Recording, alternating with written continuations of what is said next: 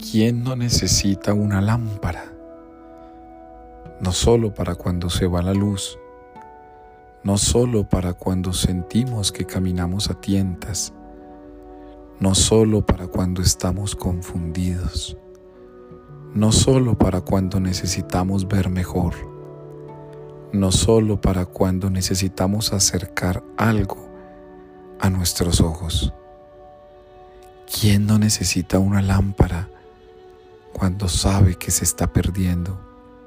Cuando sabe que necesita un consejo? Cuando sabe que otro te puede dar ese abrazo que es signo de luz? Te puede dar esa palabra de aliento que es signo del Espíritu. Te puede dar esa palabra oportuna que es signo del discernimiento. La lámpara en la escritura es luz para mis pasos. Todos necesitamos de una lámpara. Reconoce esa lámpara divina en tu camino. Reconoce tu lámpara interior y espiritual. Reconoce esa lámpara que está presente en el Evangelio. Reconoce esa lámpara de tus padres.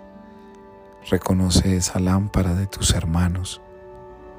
Reconoce las lámparas de aquellas personas que Dios pone para que puedas dejar de tropezar.